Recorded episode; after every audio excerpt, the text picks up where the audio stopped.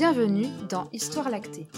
L'allaitement est un sujet qui suscite beaucoup d'interrogations et dont on parle encore trop peu. Face à leurs questions et à leurs doutes, les jeunes parents se retrouvent souvent seuls.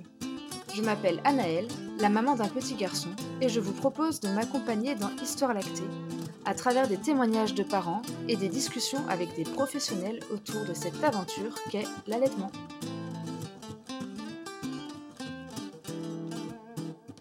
Aujourd'hui, c'est le tout premier épisode que je réalise seule.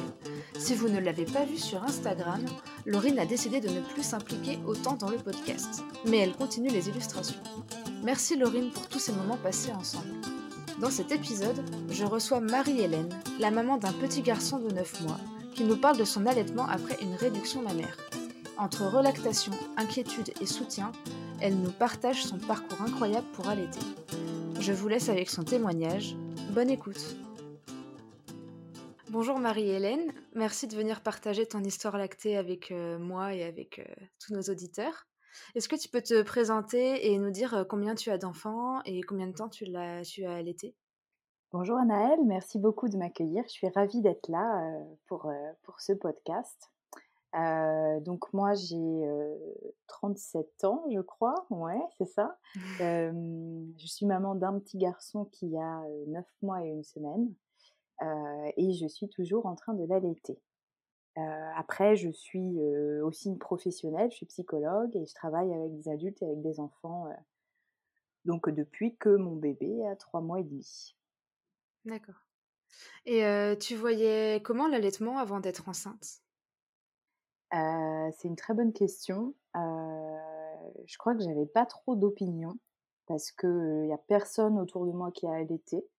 Moi-même, j'ai pas été allaitée et j'avoue qu'avant même d'accoucher, je me suis pas du tout renseignée là-dessus. Parce que c'est relatif à mon histoire, dans le sens où quand j'avais 17 ans, j'ai eu une réduction mammaire et à partir de là, je savais qu'il était possible que je puisse pas allaiter, mais en même temps, à 17 ans, j'avais même pas l'idée d'avoir un enfant. Donc, une fois que je suis tombée enceinte, je me suis dit, ben, qui tout double Tant que je ne sais pas, je ne me renseigne pas. Est-ce que on t'a pas, enfin, quand tu as fait ta réduction mammaire, on t'en a parlé de des risques par rapport à l'allaitement ou pas du tout? Oui, oui, le chirurgien m'a dit que a priori, je pourrais pas allaiter. Mais bon, à l'époque, voilà, à l'époque, pas du tout dans l'idée pas du tout dans les projets. Hein. Non. Forcément. Et du coup, ta, ta grossesse s'est bien passée? Bah écoute, merveilleusement, malgré le Covid, parce que ça fait partie des grossesses atypiques hein, de l'année 2020. du coup, j'ai été arrêtée, enfin, j'ai pas été arrêtée, mais très tôt, au cinquième mois, j'ai travaillé en télétravail, ce qui n'a pas été toujours évident parce que par rapport à mon métier, ne travailler qu'avec l'oreille, c'est assez limitant et limité. Vous faisiez pas des visios du coup? Non, moi j'avais pas envie de faire des visios comme c'était chez moi. Voilà, en plus j'ai déménagé, j'ai emménagé le 15 mars, donc le 16 on était confiné, donc j'ai vécu ma grossesse sans canapé, avec que des chaises à la maison. Avec des cartons en guise de canapé. Exactement, mais on s'est bien débrouillé. J'ai récupéré des petits trucs à gauche à droite de dépannage, mais bon, j'avais vraiment pas le local pour, pour faire un bureau professionnel, donc j'ai préféré utiliser que le téléphone. Et bon, du coup, c'était tranquille parce que j'ai pu travailler un peu allongé. en tout cas, je pouvais me reposer les jambes, je pouvais les mettre en l'air si j'avais besoin. Et je me suis accordé une balade tous les jours, soit sur le temps du midi, soit après mon travail, une petite marche d'une heure pour me faire du bien. Et je pense que ça a été très intéressant pour ma grossesse. Et puis j'ai fait tous les matins ma petite séance de yoga pour grossesse. Voilà. Ah, super. Ben, du coup, tout s'est très bien passé, moi, jusqu'au huitième mois. Et en fait, donc j'avais choisi une sage-femme libérale qui a été très bien jusqu'à ce moment. Et en fait, à cette période, j'ai eu ce qu'on appelle un streptocoque B. en gros, c'est une bactérie qui est présente dans la flore vaginale des mamans avant, pendant, après la grossesse et qui est pas grave du tout quand on n'est pas enceinte, mais qui pose vraiment problème pour l'accouchement parce que c'est une bactérie qui, si elle est transmise au bébé, au mieux peut lui transmettre une méningite, au pire carrément bah, il y a un risque, alors qui est très faible, hein, de l'ordre d'un à 2%, mais de décès du nourrisson à la, transmission et à l'accouchement. Donc ça a été très très stressant. et en fait, j'avais besoin de beaucoup d'explications, de beaucoup de soutien, et la sage-femme m'a carrément pas compris et laissé tomber. Donc je me suis retrouvée au huitième mois avec mon truc là, sans accompagnement. Mais heureusement, grâce à d'autres super femmes, notamment la sage-femme que j'ai rencontrée qui s'appelle Colline et qui travaille au Belvédère, que j'ai eu en prépa. J'ai fait la préparation Bonaparte, donc ça c'est une super préparation avec mon chéri. Et un jour, à l'issue d'une séance, qu'à chaque fois on se demandait comment ça va, on était en petit groupe, bah, je me suis carrément effondrée en larmes. Ça va pas du tout. voilà, j'ai ça, je sais pas quoi faire, je suis toute seule. Et elle m'a dit bon, ne vous inquiétez pas, voilà le mail d'une super pédiatre qui est la pédiatre en fait de l'hôpital où j'ai accouché. Elle va vous répondre, elle va tout vous dire. Et effectivement, cette femme-là, elle m'a beaucoup, beaucoup aidée. Elle m'a rassurée et, et j'ai trouvé bien dans l'après-coup une autre sage-femme qui m'a aidée post-accouchement. Mais voilà, j'ai fini ma grossesse comme ça, quand même un peu stressée quelques semaines et puis ça s'est ça un peu réservé, mais j'ai quand même eu finalement, bah, comme toutes les mamans, je pense, un accouchement pas comme prévu. et j'ai accouché en fait deux semaines en avance à cause d'une petite fissure de la poche des os qu'on a détectée comme ça, vraiment par hasard. et, et voilà. Et là a commencé un long travail parce que j'étais pas du tout prête à me séparer. Et je reviens juste un tout petit peu par rapport à l'allaitement. À quel moment tu as su que tu pouvais essayer d'allaiter? Tu l'as su pendant ta grossesse ou Alors, j'ai eu quelques indices, mais en fait, c'était jamais des certitudes parce que donc j'ai eu la chance d'avoir un super chéri qui m'a aidé à me masser tous les jours un peu avec de l'huile, donc le ventre et les seins. Et du coup, sur le septième mois, j'avais un petit peu de liquide, tu vois, qui pouvait de temps en temps, sur un sein, sortir un peu. Donc, je pense que c'était du colostrum, mais c'était plutôt transparent. Donc là, on était ravis, on s'est dit, ah, c'est plutôt bon signe.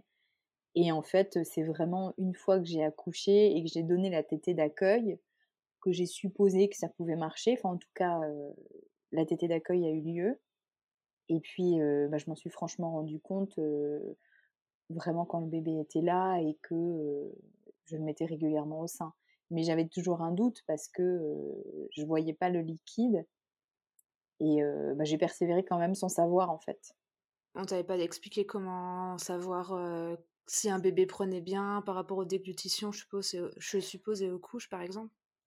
Alors, on m'avait rien expliqué avant. Après, le jour où j'ai accouché, tout le monde a décidé d'accoucher ce jour-là. Donc, les sages-femmes étaient overbookées. Elles sont quand même venues un petit peu. Elles m'ont expliqué deux, trois trucs, comment mettre le bébé au sein. Mais en fait, mon bébé, directement, en fait, lui, il savait. Donc, je l'ai laissé faire. Et par contre, je n'entendais jamais déglutir. J'entendais pas. Alors, je savais pas si j'entendais pas ou si je voyais pas. Il y a une ou deux sages-femmes qui m'ont dit à certains moments, là, c'est bon. Et pour le coup, moi, je m'en suis rendu compte un mois et demi après. Ah oui, quand même un bon bout de temps après. Ouais.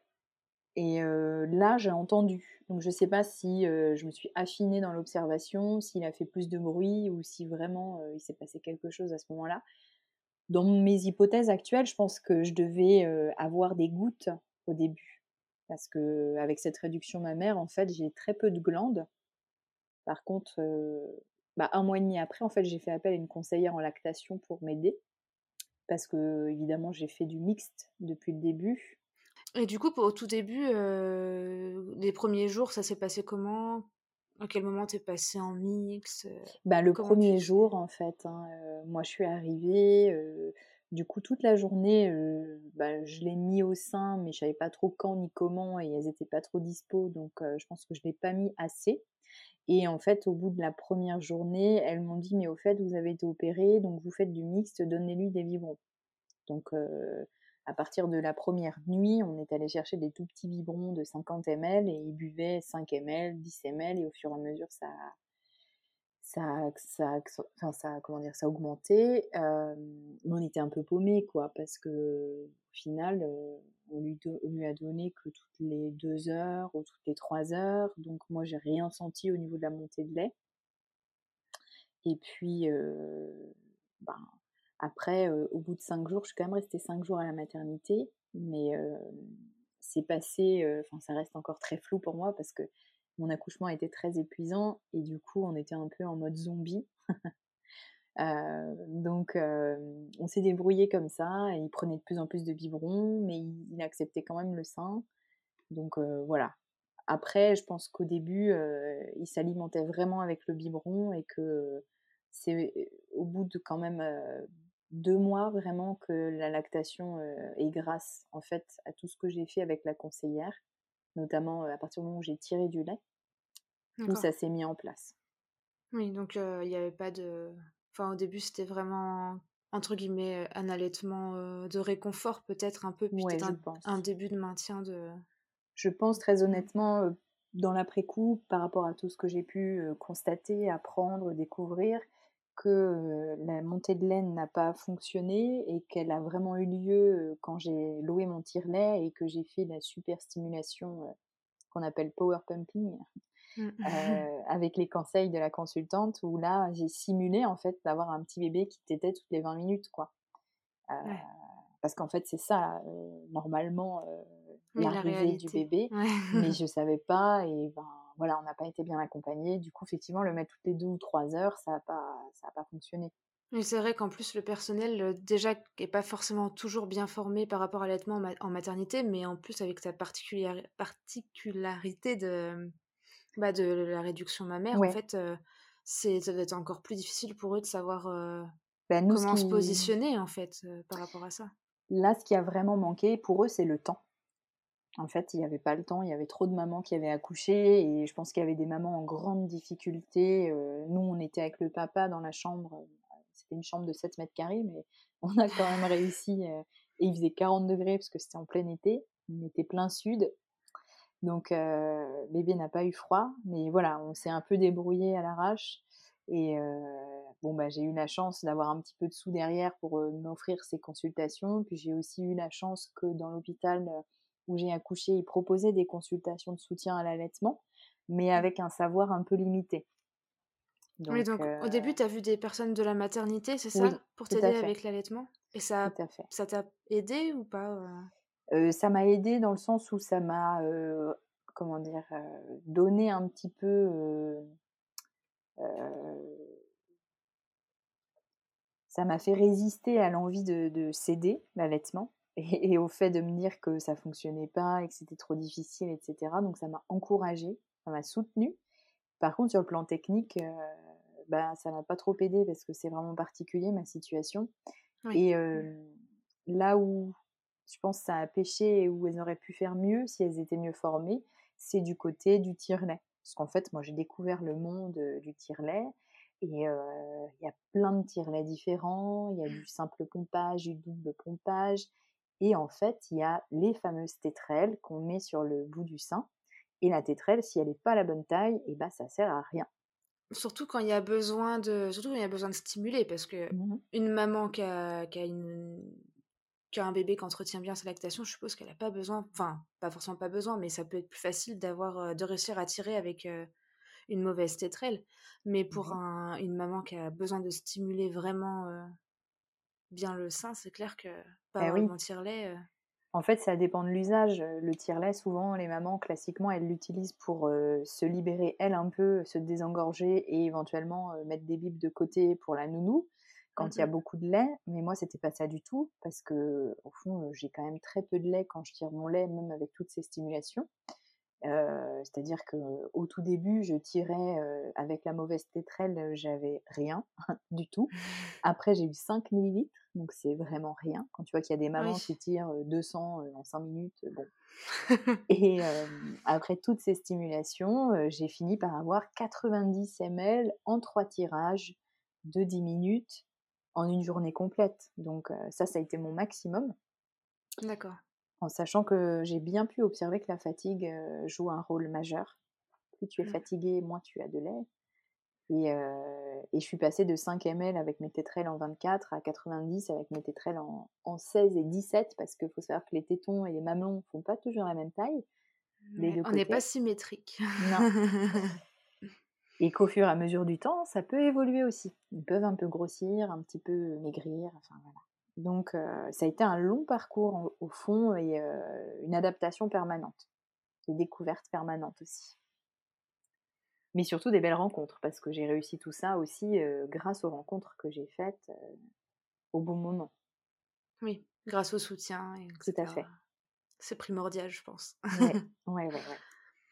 Et du coup, qu'est-ce qu'elle t'a proposé l'IBCLC, la constante en lactation IBCLC, quand tu, quand tu es Alors, allée la eh voir? bien, elle m'a dit, mettez votre bébé au sein tout le temps, vous lui proposez, vous verrez s'il prend ou s'il prend pas, et dès que vous ne le mettez plus au sein, vous tirez votre lait. Donc, en gros, au bout d'un mois et demi, parce qu'avant, ben, je ne savais pas trop comment faire, eh bien jusqu'au troisième mois, j'ai passé ma vie avec mon bébé au sein et le tire-lait au sein.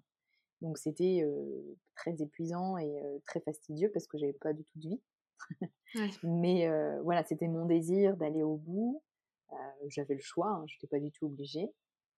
Donc je l'ai fait en conscience et, et, ça a très bien marché. Il y a eu le moment où je me suis dit, bon, est-ce qu'il faut que je continue? Est-ce que ça va pouvoir plus venir? Parce que quand on a une réduction mammaire, il y a deux choses, euh, en tout cas dans mon cas, parce que c'est à l'ancienne mode, donc euh, j'ai eu euh, beaucoup de glandes de retirées, beaucoup de poids d'enlever, et j'ai eu une ouverture complète en fait sous les seins, autour du mamelon, en dessous aussi, donc en T ça s'appelle. Et du coup, en enlevant les tétons, les canaux lactifères ont été coupés. D'accord. Donc, ce que la conseillère m'a appris, c'est que les canaux repoussaient d'un millimètre par an. Donc, comme ça faisait 20 ans, c'était quelque chose qui m'a beaucoup encouragée quand elle m'a dit ça.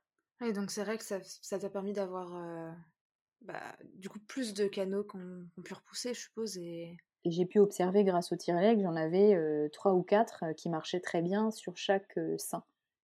Ah oui, donc c'est pas mal. Bah, ce qui est ce qui est la moyenne en fait, même mmh, mmh. sans intervention, certaines mamans n'en ont pas plus, d'autres peuvent en avoir beaucoup plus. je me souviens plus du chiffre maximum, je crois que c'est autour de 8 ou 10. Ouais. Mmh, et donc voilà, je savais pas trop, tout ça, ça se fait un peu dans le flou, hein, donc faut se faire confiance, faut persévérer, faut s'encourager, et bah, elle m'a beaucoup aidé à ça, cette consultante. Puis voilà, se soutenir, trouver du soutien. Oui, Éventuellement vers des associations, éventuellement, je sais pas si tu t'es tournée vers ça ou pas. Oui, j'ai découvert, mais assez tardivement, parce que c'était au mois de novembre, donc mon bébé avait presque 4 mois. dans ma région, il y a une association qui s'appelle Graines de parentalité maintenant, et qui est composée de bénévoles divers qui accompagnent à l'allaitement, à la diversification alimentaire, au portage et à l'hygiène. Ok, super intéressant. Tout à fait. Mais malheureusement, ce qui m'a manqué, c'est que tout est tourné autour des mamans qui ne travaillent pas. Et donc, bah, l'accompagnement quand on travaille est limité. Parce que, voilà, il y a des choses que du coup, quand on travaille pas, on vit pas et qu'on ne peut pas trop accompagner. Donc, je pense que c'est la branche à, à un peu explorer dans cette association, mais qui est déjà très bien comme elle est. Et, et après, bah, il y a eu pas mal de podcasts. Hein. Il y a eu les podcasts, bah, les tiens, et puis j'en ai entendu un peu d'autres. donc ça, ça m'a bien aidé. Et j'ai beaucoup lu. En fait, j'ai lu. Il y a une sage-femme qui s'appelle Ina Gasquin, qui a mmh. écrit des deux bouquins que j'ai lus, moi. C'est L'accouchement au naturel et l'allaitement au naturel. Donc, je me suis beaucoup inspirée de ça. J'ai lu pas mal d'articles de la Leche League. Je suis allée sur Facebook, qui m'a bien aidée. Il y a notamment un groupe sur, enfin plusieurs groupes sur l'allaitement maternel, un groupe sur le tirage de lait, où là les filles elles ont été exceptionnelles parce que c'est elles qui m'ont fait comprendre les tétrelles, le bazar, tout ça. Il y a des groupes fantastiques pour des sujets où on n'a pas forcément accès facilement à, l'information. C'est et là, elle te proposait de filmer en train de tirer ton lait de haut en bas sur le côté, puis elle te disait ouais c'est trop grand, c'est trop petit, là c'est bien ce qui m'a permis de me régler, à savoir jusqu'où je vais, quand est-ce que je m'arrête, pour pas que ça devienne non mmh plus obsédant tout ça, et de comprendre ben, où est ma limite avec cette réduction. Et du coup, tu as recommencé le travail, comme tu le disais juste, juste avant. Quelles sont du coup les journées types, à la fois quand ton bébé est avec toi toute la journée et quand ton bébé est pas là ou qu'il est gardé, enfin quand tu n'es pas là et que le bébé est gardé par exemple? Alors du coup, ça a évolué, puisque une fois que je me suis vraiment mis à l'allaitement, il faut savoir que les besoins de tété et, bah, en fait, sont évolutifs. Donc plus il est petit, plus il tète. Donc au tout début, c'est au moins, ça peut aller jusqu'à 24 fois, puisque c'est toutes les heures, donc jour et nuit. Donc ça, je l'ai jamais fait, mais en commençant un peu plus tard, j'étais quand même bien, à, je pense, entre 12 et 15 tétés par jour donc jour et nuit, avant de reprendre le travail, en plus des vibrons du coup. Et c'est vrai que l'allaitement mixte, c'est aussi quelque chose qui est assez complexe, hein, mmh. qui, qui, fait que tu n'as pas de repère, en fait. Tu sais pas combien tu dois mettre dans le bib, tu sais pas combien il boit au sein, donc c'est... faut se faire confiance, confiance aux couches, je suppose aussi. Tout à fait, il faut regarder ce qu'il y a dans la couche, et puis il faut écouter le bébé et se faire confiance, et, et pas céder à la pression que l'entourage nous met, ou certains médecins parfois en disant faut qu'ils boivent tant. voilà, non, faut regarder si les couches sont remplies, c'est bien. Puis voilà quoi. Et à partir du moment où j'ai travaillé, du coup, j'ai fait, en moyenne, c'est toujours resté à peu près, j'irais, 3 tétés par nuit. Sauf qu'il faut savoir que mon loulou, c'était un petit dormeur, c'est toujours le cas. Donc on, s'est couché jusqu'en février, tous les soirs à minuit. Et on se réveillait à 6 heures. Mais bon, ça, ça dépend des, enfants et des parents. Hein. Donc, nous, c'était notre choix. On était à deux, bien solidaires. Et donc, de, minuit à 6 heures, j'arrivais quand même à faire deux ou trois tétés, quoi. Donc, la nuit, ça se passait comme ça jusque mars. Et pour la journée, à partir du moment où j'ai repris en novembre jusque mars, je faisais une tétée donc à 6h30 le matin. après, souvent, j'emmenais mon bébé à pied. Donc, c'était plutôt un biberon après la tétée dépose chez Nounou, moi j'arrive au boulot, je tire mon lait, je retire à midi, je retire à 15h, je récupère le bébé à 17h30, on fait une tétée d'accueil, un biberon, euh, un petit temps pour le change, etc. Re une tétée. Et puis bah là, soit moi je mangeais avec lui pendant qu'il tétait, soit on avait le temps de manger à table et je redonnais la tétée après. Et j'en redonnais une encore avant, avant minuit, quoi. Donc c'était à cette période-là où je pense, j'ai pas fait le décompte pour le coup quand j'ai repris le travail, mais je pense que globalement, à chaque fois, en fonction des périodes et des besoins, j'étais à ce qu'il fallait, mais soit si bébé n'était pas là, je tirais mon lait à la place en fait.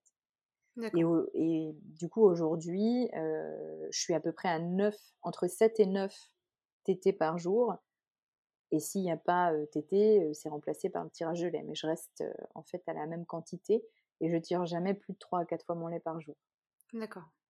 Et entre les tétés et les tirages, tu arrives à, avoir suffisamment de lait pour être en, en allaitement, avec ton lait en exclusif ou Non, alors c'était un peu mon objectif, mais bon, les objectifs c'est bien, on tend vers, on les atteint pas toujours. Au moment de la diversification, je m'étais dit peut-être euh, mais après, comme c'est mon premier enfant, voilà, je pense que je suis plus plus investie, plus inquiète, plus ceci, plus cela, que si c'était le deuxième, je me fais un peu moins confiance à mon avis. Et euh, du coup, avec toujours l'inquiétude de la maman, euh, bah, il va pas avoir assez à manger. donc je pense que si là j'osais plus utiliser les yaourts, je pourrais enlever les biberons. Mais comme c'est pas encore, enfin comme la péniate me l'a pas encore conseillé, j'ai pas osé. Mais je pense que si j'enlevais, enfin si je mettais des yaourts à la place des biberons, je pourrais allaiter exclusivement. Parce que du coup, l'apport serait fait par les yaourts et plus, plus les biberons. Mmh. Tout à fait. La difficulté étant dans ce cadre mixte que bah, je, il prend jamais la même chose au biberon, tu vois? Ouais.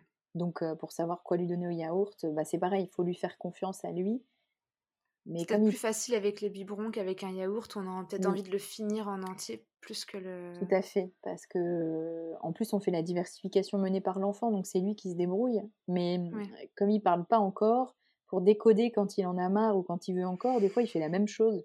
parce que voilà, si ça va pas assez vite, il peut taper sur la table, et s'il en veut plus, il peut aussi taper sur la table. Ou tout mettre par terre peut-être aussi.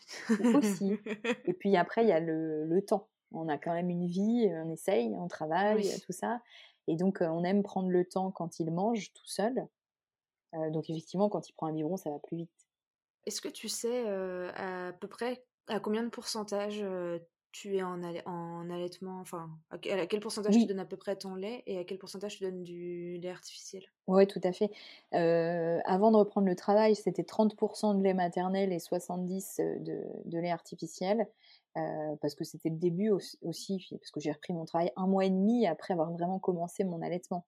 Et là, je suis, quand je suis à la maison, parce que tout à l'heure c'était aussi ta question, mmh. très clairement, si on fait des calculs basiques, un petit bébé de cet âge-là, donc 9 mois, ça boit, quand ça boit que du biberon, à peu près 700 ml de biberon, s'il n'y a pas de yaourt à la place. Et du coup, quand il est chez sa nounou, c'est à peu près ce qu'il boit, parce que c'est un bon mangeur aussi, donc même s'il mange la diversification à côté, ça ne le gêne pas.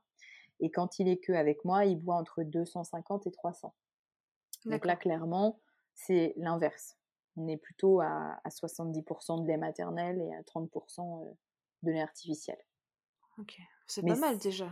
Ben c'est super, mais génial. Je pense que ça, c'est aussi grâce à ce fameux fenugrec que je prends depuis quelques mois pour, en gros, pour suppléer la fatigue, parce que je suis, je suis vraiment très fatiguée, effectivement, et, et, du coup, ça a tendance à faire chuter la lactation. Mmh. Mais le fenugrec, c'est un bon, un bon précurseur de la prolactine, donc ça marche plutôt bien. faut juste pas avoir peur d'être un peu grassouille du, bidon parce que c'est normalement ce qu'on prend quand on a des problèmes d'appétit et donc ça stimule énormément l'appétit quoi. Du coup, tu as bien envie de manger et tu te fais plaisir avec bah, c'est ça. La, nourriture. C'est pas mal. ça remonte le moral. Aussi, En temps de confinement, ouais, j'avoue que c'était quand même la seule possibilité. Donc, Justement, on parle du si on parlait du Covid, tu as une partie de ta grossesse et de ton accouchement, et du coup ton début d'allaitement aussi pendant un temps de Covid. Est-ce que tu penses que ça a eu un impact, que ce soit positif ou négatif, ou les deux? Eh bien écoute, l'impact positif, c'était vraiment pendant la grossesse, le fait de travailler à la maison, même s'il y avait des inconvénients, mais j'avais quand même, voilà, le fait, ce que je disais tout à l'heure, je m'organisais un peu comme je voulais, c'était beaucoup plus zen.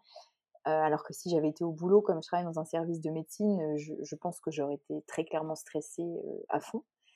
donc ma grossesse en aurait forcément pâti. Là, ce qui était plus compliqué, c'était que du coup, l'ennemi, c'était le papa qui rentrait du travail. donc pendant un temps, je l'ai obligé dans un sas à se déshabiller. Il a été adorable, il a joué le jeu. Hein. Parce que moi, je voulais vraiment pas accoucher avant, je voulais pas de césarienne, un peu comme tout le monde. Hein.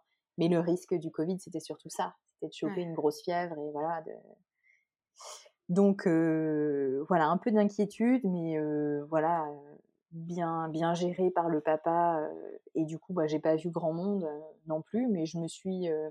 J'étais avec mon bébé, voilà, chez moi, faire mon petit yoga, mes petites balades dans la nature. Donc honnêtement, là, le Covid, j'avoue, il m'a quand même été avantageux.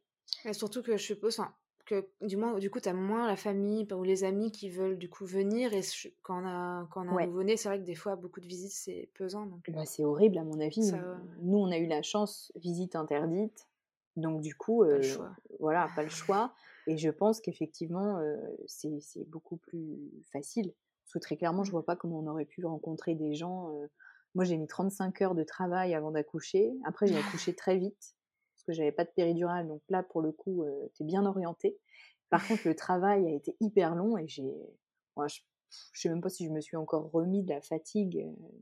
Donc, euh, avoir de la visite les trois premiers jours où euh, tu es en mode zombie, en plus ton bébé il dort pas beaucoup. bon. J'aimerais bien avoir le témoignage des mamans qui ont accueilli des gens et voir si elles ont vraiment des souvenirs de ce qui s'est passé. Bah, moi, j'avoue que j'avais forcé les. Enfin, j'avais dit pas de visite. Et, et, même dans le premier mois après l'accouchement, j'avais plus ou moins demandé pas plus d'une heure par visite par personne qui venait à la maison. Enfin bref, j'étais un petit peu dictatrice. Mais, mais c'est vrai que c'est agréable de se laisser le choix et de se laisser le temps. Oui, tout mmh. à fait. Et ça évite aussi, je pense, les remarques sur comment tu fais ça, comment tu fais ci. Mmh. Parce que quand tu, pour ton premier enfant et que tu débutes, forcément, tu sais pas trop, tu as plein d'interrogations et tu es très suggestible. Donc, s'il y a des gens qui te disent que tu fais pas bien, ça peut Au moins, tu peux prendre les informations aux personnes qui, avec les personnes qui te conviennent, on va dire. Tu choisis, exactement. Ça, c'est important. et oui, et du coup, tu as trouvé des points négatifs au Covid? Ben après, j'avais un peu peur qu'on m'oblige, à, qu'on m'oblige pardon, à accoucher avec un masque parce qu'il en avait été question et que le papa ne puisse pas venir. Mais en fait, bon, de toute façon, le masque, je pense que je l'aurais arraché. Hein. Mais le papa a pu venir et ça, c'était super. Ça, mmh c'était vraiment une grosse inquiétude. mais on est tombé dans le bon créneau parce qu'en fait, j'ai accouché au moment du déconfinement et avant le reconfinement. Donc, tout s'est bien goupillé.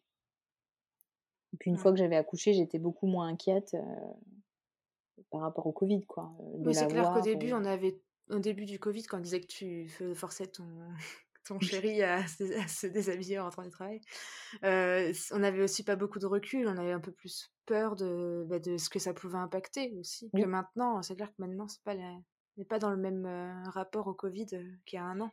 Oui, tout à fait. Et puis le fait de plus être enceinte, moi, c'était surtout ça, je crois, mmh. parce qu'il y avait plus de risques. En fait, je savais que bon, si on était malade, c'était c'était embêtant. Il aurait fallu faire beaucoup de choses un peu pénibles, mais il y avait mmh plus ce risque d'un accouchement prématuré, d'une césarienne, enfin voilà, que le bébé aille mal ou que moi j'aille mal. donc bon, au fond, c'était rassurant. Rassurant, ouais. Mmh. Et tu disais aussi que tu avais eu plus de difficultés à, avoir accès à des professionnels quand on s'est eu au téléphone Je disais Pendant le bah Covid? Oui, voilà. Mmh. Ouais, ouais, alors c'est vrai que. alors je pense que je t'ai dit ça sans doute sur la période de fin de grossesse où j'avais besoin. parce que du coup, je ne sais pas si c'est lié au Covid d'ailleurs, hein, mais j'ai recherché une sage-femme quand la mienne m'a laissé tomber en me disant par texto Bon, allez, bonne fin de grossesse. Hein. Euh, très sympa.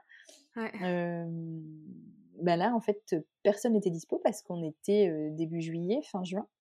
Ah. Donc il y avait les vacances, il y avait tout ça, et puis bah, il y avait le fait mmh. que les sages-femmes, en tout cas dans la région et même dans les hôpitaux, hein, d'ailleurs, je fais petite parenthèse, moi j'encourage à leur faire des petits cadeaux quand on va accoucher parce qu'elles accueillent quand même le plus bel être de notre vie et, notre amour. Et elles sont hyper malmenées, hyper maltraitées. Alors moi, j'avais ramené, comme c'était le Covid, un petit savon naturel pour rigoler, quoi. Et des petites madeleines. j'ai quand même eu trois, trois services de sage-femme. Hein. J'ai passé 35 heures à les ah faire bosser. Donc, ouais, je pense qu'elles avaient été touchées par cette attention. Elles étaient venues me voir, d'ailleurs, une fois que j'étais dans la chambre, pour me remercier, savoir comment ça allait. Ouais, c'est sympa. Et donc, même en libéral, en fait, elles étaient débordées et je trouvais personne. Et bah, du coup, ouais, ça a, été, quand même compliqué.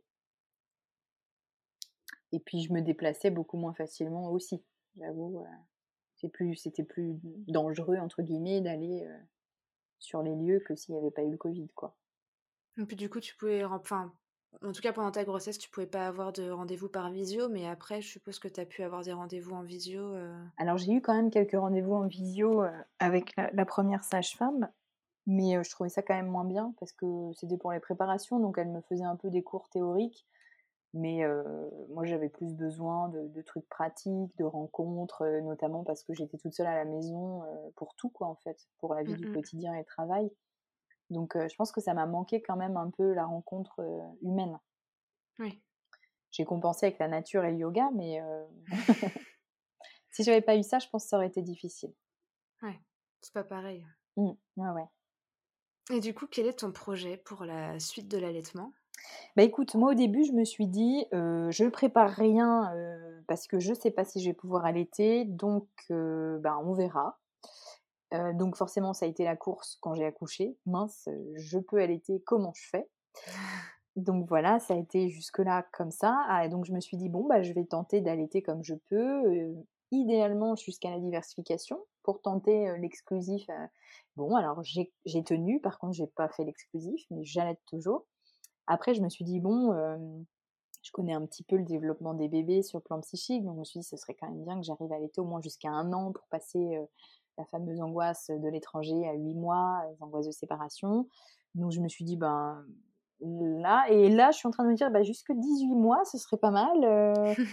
Puis en fait, dans l'idéal, si je peux aller jusque 3 ans, parce que c'est à peu près 2 ans et demi, 3 ans, l'âge du sevrage naturel, en tout cas les Ouais, prémices, parce les que ça peut quand même aller euh, jusque Jusqu'à 7 ans. 7 ans, ouais, c'est Ouais, pas. tout à fait. Il y a du temps. Mais ça, j'irai pas, clairement, parce que c'est un, vrai investissement et que, euh, bon, moi, je suis pas une toute maman, hein, je suis aussi une femme et que j'aime bien avoir des trucs de femme à côté. Donc, jusque 7 ans, je trouve que ça me prendrait trop, trop de, temps perso. Mais jusque 3 ans, ce serait mon idéal. Après, euh, je suis prête à remettre en question parce que je crois qu'avec l'allaitement, euh, faut vraiment pas se s'obliger à quoi que ce soit et il faut rester souple en se disant tant que je peux, je le fais, tant qu'il y a du lait, je le fais, tant que mon bébé a envie, je le fais. Puis si un jour, lui ou moi, on n'a plus envie, bah, on arrête quoi.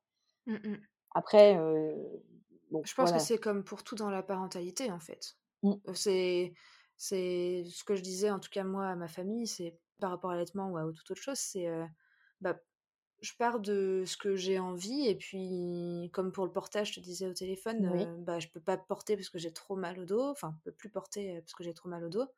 Bah, j'ai tenu le plus longtemps que je pouvais et quand je me suis pas obstinée au moment où j'en pouvais plus, quoi. Voilà. C'est-à-dire qu'il ne faut pas que le plaisir se transforme en souffrance. Mm.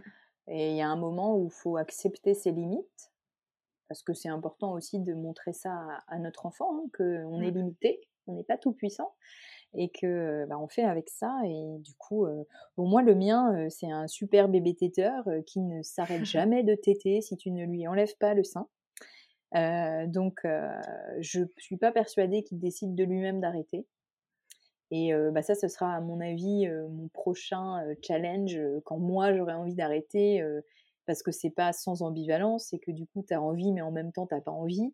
Mm. Hein Il faut un être peu prête. comme voilà, un peu comme tout dans la maternité et la, et la parentalité. Donc on verra. J'y pense pas encore, mais j'ai tendance à croire qu'à mon avis ça, ça se terminera comme ça. Et puis, puis bah, on verra. hein. Là pour l'instant tout va bien. Si j'arrive à, à continuer de me reposer un petit peu, un minimum, ça devrait tenir. Et puis voilà, j'essaie de voir un peu au fil de l'eau et, et surtout de rester dans un principe de, de souplesse et d'adaptation. Ouais. C'est cool. C'est important, c'est oui, vraiment c'est important. important, oui, je suis d'accord.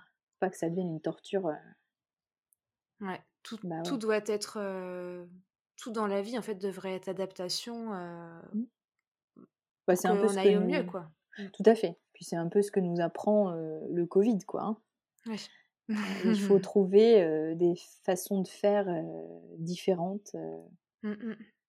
à chaque fois, en fait. Et du coup, euh, bon, t'es quand même une bonne battante pour réussir à, à allaiter avec euh, toutes ces difficultés et tout. Puis en, en plus, entre guillemets, t'as refait une relactation si t'avais Oui, pas vraiment induit la, la lactation. Donc c'est. Mais ça, c'est- plein d'espoir parce que du coup, Oui. moi, je ne savais pas que, ben, pardon, j'ai perdu une oreillette. Euh, ben, en fait, quand on est maman adoptante, si on adopte un petit bébé et qu'on n'a pas eu de grossesse, eh ben, on peut l'allaiter Oui. grâce aux stimulations tire-lait. Et ça, j'ai découvert ça, je trouvais ça extraordinaire. Ouais, c'est dingue. Ben ouais. Et on, on le sait tellement pas. Enfin, je Ben me demande si la plupart des mamans qui euh, adoptent ou, ou des mamans en couple, par exemple, qui ont, des enfants, si elles savent qu'elles peuvent, euh, qu'elles peuvent allaiter sans avoir eu de grossesse, en fait. Et puis moi, je pensais même aux couples euh, homosexuels de femmes Ouais. où il y en a une qui pourrait porter le bébé et l'autre qui pourrait l'allaiter. Tu Ouais, vois? clairement. Donc euh, vraiment, euh, même dans ma pratique professionnelle, tu vois, parce que je me suis axée quand même depuis quelques années sur plutôt euh, la parentalité, la périnatalité, parce que j'aimais bien ça. Bah, j'ai découvert ça grâce à ma grossesse en fait et à mon allaitement. Mm, mm. Donc donc c'est chouette, L'allaitement est un sujet vaste. Oui. très instructif et très riche. Et, et du coup, avec toutes tes difficultés pour la mise en place, est-ce que tu as trouvé que ton entourage était soutenant par rapport à, à ça? Bah, surtout mon chéri. Là, c'est clair que sans lui, euh, autant la grossesse que la maternité, l'allaitement, euh, la diversification menée par l'enfant aussi. hein, on est vraiment une équipe, euh, là, tous les trois, depuis le début, en fait. hein, et ça, je trouve ça magnifique. Et c'est vraiment envers lui que j'ai le plus de reconnaissance. Après, c'était beaucoup de professionnels, parce que du coup, le Covid a fait quand même que ben, on était coupé des amis, de la famille. Ça avait certains avantages, mais ça a eu quand même beaucoup d'inconvénients, parce que ben, du coup, tu es assez seul. Après, bon, autour de moi, j'ai très peu de mamans. J'ai quelques copines qui ont allaité, mais pour elles, un allaitement long, c'est deux mois, comme chez la majorité des gens. Et donc, bah, j'ai une super copine qui m'a dit Oh, super, bravo, félicitations, qui m'a bien encouragée dans les moments difficiles. Et puis les autres, c'était un peu «Bah, Ah bon, mais quand est-ce que tu vas arrêter Alors, bon, comme beaucoup de mamans, maintenant, je dis bah, C'est 18 ans, je pense que c'est pas mal. c'est une bonne réponse. ouais. L'humour, c'est quand même mal dans ces moments-là. ça, ça, casse la tension et. Tout à fait. Mmh Même à mon boulot. Hein. Ah bon, tu l'allaites encore? En plus, c'est des femmes qui n'ont pas le même âge que moi, qui sont des, générations supérieures, qu'on a forcé à allaiter et donc qui n'ont pas aimé ça. Et... Donc c'est vraiment complètement inverse à ce qu'on vit aujourd'hui, où il y a mmh plutôt une recrudescence de l'allaitement. Puis on commence à pouvoir plus avoir accès aux informations aussi grâce aux réseaux sociaux. Enfin, personnellement, je pense que j'aurais jamais pensé à allaiter si j'avais pas suivi des personnes sur Instagram. Ouais. Bah, on est une génération de femmes sachantes, quoi. On a les mmh. infos et on sait quel est l'intérêt d'allaiter et on peut être aidé très facilement. Et effectivement, moi, les, pour le coup, les réseaux sociaux, ça a été aussi des, des bons partenaires de soutien. Même des mamans inconnues. Je me souviens d'une maman parce que du coup, j'avais aussi un groupe pour maman allaitante avec réduction mammaire. Je sais plus le titre exact, mais je pourrais te le redonner si tu oui, veux. je veux bien. Et bah, une, une, fille super cool qui a bien voulu me parler, me raconter sa vie, me filer une vidéo d'elle avec, parce que j'ai oublié de le dire, mais pour relancer ma lactation, j'ai aussi utilisé un DAL, donc un dispositif d'aide à la lactation. Oui. Donc il y a Medela qui fait ça, après on peut le faire soi-même, mais en gros, on met du lait industriel dans un petit récipient qu'on va mettre un peu comme une perf au-dessus de soi avec un petit tuyau qu'on met dans la bouche de bébé pendant qu'il est au sein. Et en fait, bon, ça n'a pas été hyper concluant chez moi mmh. parce que je, bon, sais pas pourquoi, hein, mais ça a marché beaucoup mieux pour d'autres. Je l'ai fait un petit peu et après j'ai arrêté parce que mon bébé s'est mis à avoir mal au ventre. Donc je sais pas s'il y avait trop d'air ou si ça durait trop longtemps. Ou... Mais bon, du coup, il a tété longtemps avec ça aussi quelques jours. Et je pense que ça a quand même participé à, la relance. Qu'est-ce que tu aimes le plus dans l'allaitement? Bah, C'est vraiment cette relation de corps à corps. il y a une proximité physique, sensorielle et, et même, j'ai envie de dire, énergétique. Quoi. Enfin, tu vois, quand on est tous les deux c'est une belle rencontre. Et alors, parfois, il ferme les yeux, parfois, il me regarde dans les yeux. Et tu sens sa chaleur, voilà. En plus, parfois, j'ai froid, l'hiver, il fait froid chez nous. Donc, il y a une sorte de, de réconfort mutuel, je dirais. Une bouillotte. une petite bouillotte vivante. Mais, et puis, ben, en fait, ça me rappelle beaucoup la sensation de plénitude que j'avais quand j'étais enceinte, avec, bon, je pense surtout les hormones qui te shoot positivement et mmh. tu as l'impression que, enfin, en personnellement, hein, parce que je sais qu'il y a des mamans qui ont des grossesses difficiles, mais moi je me sentais vraiment zen, épanouie, pas du tout angoissée, jamais aucune angoisse, malgré le Covid, un peu de stress et tout, mais un sentiment de plénitude vraiment interne, quoi, au niveau physio. Et c'est ce que je retrouve un peu dans l'allaitement, donc j'aime beaucoup ça. Et puis souvent on rigole parce que j'ai un bébé un peu chatouilleux, donc de temps en temps j'en profite, je l'embête un peu. Donc on a des gros fous rires. Voilà, c'est vraiment un moment de partage extraordinaire. Et ça me mmh. permet d'être dans la relation. Parce que quand on travaille et qu'on veut faire pas mal de trucs, genre la DME, etc., bah, très vite en fait, euh, on est pris par l'organisation, la cuisine, les courses, le temps, tout ça. Et on, moi j'avais peur un peu aussi d'oublier de prendre ce temps pour être avec lui. Et bah, bah, là, t'as pas le choix. voilà. Là, en fait, d'office, ça se passe. Et, puis, et puis, c'est aussi un moment où je peux me reposer un peu quand même. Souvent, il y, a eu des périodes où j'étais obligée de le faire debout, etc. Mais c'était assez rare. là, voilà, on est détendus tous les deux, on profite. Voilà, je dirais que c'est ça. Qu'est-ce que tu souhaiterais dire à une future maman ou une jeune maman qui nous écoute? Bah écoute, je souhaiterais lui dire que le plus important dans tout ça, maternité, euh, allaitement, relation maman-bébé, il faut vraiment essayer de se préserver en fait euh, de tous les propos qu'il y a autour de nous, que ce soit les injonctions des proches, euh, les injonctions des livres, des médecins. Et que le plus Mmh. important, c'est d'essayer d'être à l'écoute de soi-même et de surtout jamais se forcer à faire un truc qu'on n'a pas envie, que ce soit allaiter ou autre, hein, parce que bon, il y a des mamans qui font le choix de pas allaiter. Euh, donc, faut pas le faire si on n'en a pas envie. Et si on commence et qu'on s'arrête, c'est pas grave. Et, euh, et, et, surtout que voilà, si je parle dans mon langage, faut pas avoir un, un surmoi trop tyrannique. Il faut s'autoriser à, à, être une mère bah, imparfaite. Parce que de toute façon, on sera jamais parfaite. On sera jamais parfaite. Et même si on, on, fait tout à fond, l'enfant aura toujours des trucs à nous reprocher. C'est normal, c'est la vie. Donc, euh, ouais, je dirais euh, se faire confiance, essayer de se préserver des autres. Euh, parce que le jugement, ça peut être très violent. Quand on, quand on accouche, on est assez fragile au niveau psychique. on a besoin de soutien, d'écoute. Donc, il faut vraiment se, bien s'entourer. Voilà. Ouais. Super.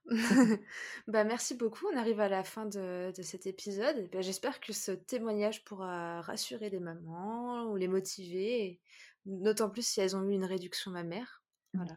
Bah, merci à toi. Merci euh, à ce podcast et j'espère aussi euh, que j'ai pu euh, apporter en tout cas un soutien aux mamans.